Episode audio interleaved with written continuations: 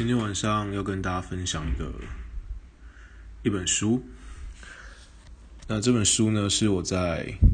呃我在当兵的时候看的。那为什么看这本书？因为嗯，我在我的部队里面有一个小的图书室，然后里面有很多的书跟漫画，对，都有点年纪，有点老旧。我也不知道为什么他们都会摆在那边，而且也都整理的整整齐齐。那我刚好就看到这一本，我觉得它厚度适中，对。那我就想要拿起来看，结果一看，我发现，哎，这本书还蛮有趣的，所以其实我一天之间把它看完了。那这本书叫做《陪你到最后》，那它它有拍成电影。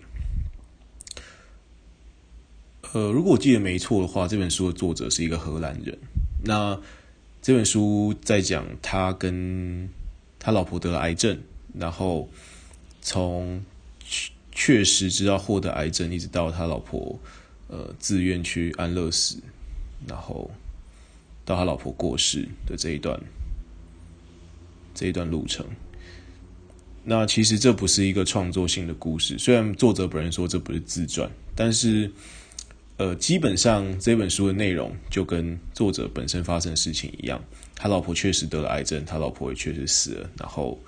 后来他好像搬去了澳洲吧。后来好像他也是有在写书。那这本书具体的内容，其实我刚刚已经讲完了。重点就是，呃，他喜欢着，他爱着他老婆，深爱着。但是作者有一个很大的问题是，他有一个叫做孤独恐惧症的这个疾心理疾病，就是他会没有办法克制自己。呃，出轨的冲动，所以这整路看下来，我有问过身边的女生说：“哎，你们怎么想这个男生的？”他们就说：“哎，我觉得他就是个渣男。”但是我觉得，我不是要帮他辩护，但是我觉得，我觉得我看得出来，这个男生就是这个作，这个主角对于他老婆的爱是确确实实，他只是。应该说，在生病的当下，因为他老婆情绪会很负面、很悲观，但是其实作者主角本身没有办法去容，他没有办法去消化这些情绪，所以当他可能一开始还有一点坚强的感情可以面对，但是疾病实在是太，呃，他不是你可以一个面对就有效的事情，所以。当他老婆开始慢慢的恶化之后，主角的整个心灵状况就是开始整个有点受不了，他整个有点类类似崩溃。当然，我问身边为什么他渣男，这时候多数人都回我说：“这样你就是不够坚强，就是你怎么没有好好的帮助你老婆？”但现实社会中，的确是有很多人是因为呃，就是亲人或者是身边的呃很重要的人生了病之后。也好不起来，然后也也失去了，就是帮助他一起呃变好，或者是帮助他一起活下去的动力。特别是癌症这种，嗯，它是基本上是不太会好的疾病的时候，你会觉得非常绝望。对，它里面就常描述的说，哎，可能可能化疗完，然后。状况稍微改善，然后两个人就好像得到了希望这样，但是可能过了几个月去检查之后，又就是癌症又转移了，所以这样一次一次的心理打一下，做的就真的受不了，所以他就会常去出轨，去寻求能能帮他消化这些负面能量的其他的女生，或者是呃一些就是婚外情的关系，对，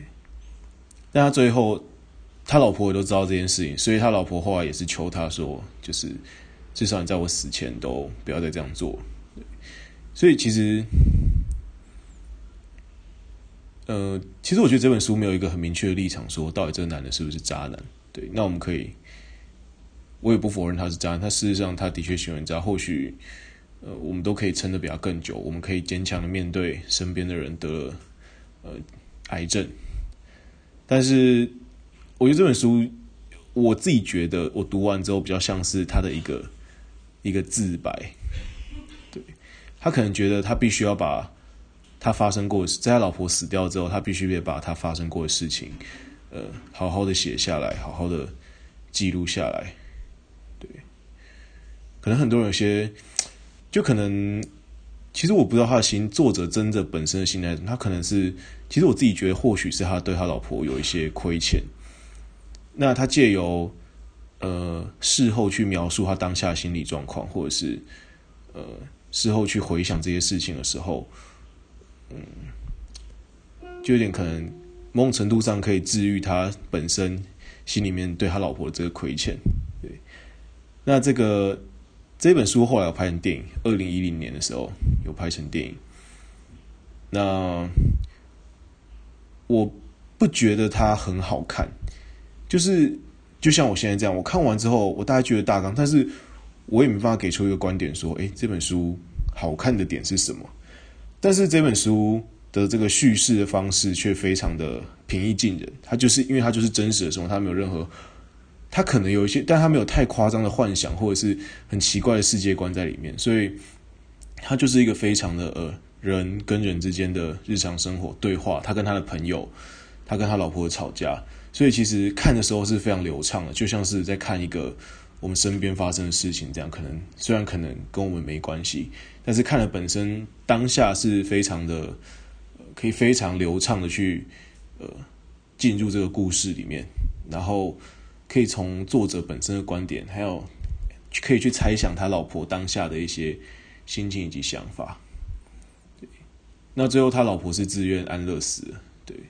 这一点，台湾我们可能比较没有办法体会。说，嗯，像我身边有些亲人过世，多数就是在医院待到最后一刻。其实我不知道说，如果有办法可以安乐死的话，就是呃，如果我现在确定说，比如说我三个月之后会过世，那我该如何好好安排剩下这三个月？我我反而可以有计划的把事情给走完。就像一个，如果一个有目的地的事情，那你反而可以好好的规划过程。那一个不知道终点在哪里的事情，反而我们有时候在过程中反而是走得更慌乱，或者是不管生命结束的那一天是提早到来还是呃延迟到来，我们都很难去好好的规划这中间所有的细节。对，包括要跟谁说再见，包括要跟，包括要怎么好好的对自己的小孩说为什么我不在了。所以我觉得这一点是在。台湾这个，嗯、呃，在台湾这个文化，就是这个我们没有安乐死嘛，所以在台湾是没有办法体会到，诶，原来他们是有安乐死人是真的，他就像是呃，他就像是一场表演的谢幕一样，那你已经，你已经在对各个观众就是呃致谢，或者是把你最后想演出给他们看的内容给精彩的演完，对，所以我觉得这方面也是这本书，诶，我我觉得有。让我觉得诶蛮特别的地方，所以还蛮推荐大家看的。对，那现在跟讲跟大家分享当兵看的什么书。对，当兵很无聊，当兵就是看书、吹风。OK，大家晚安。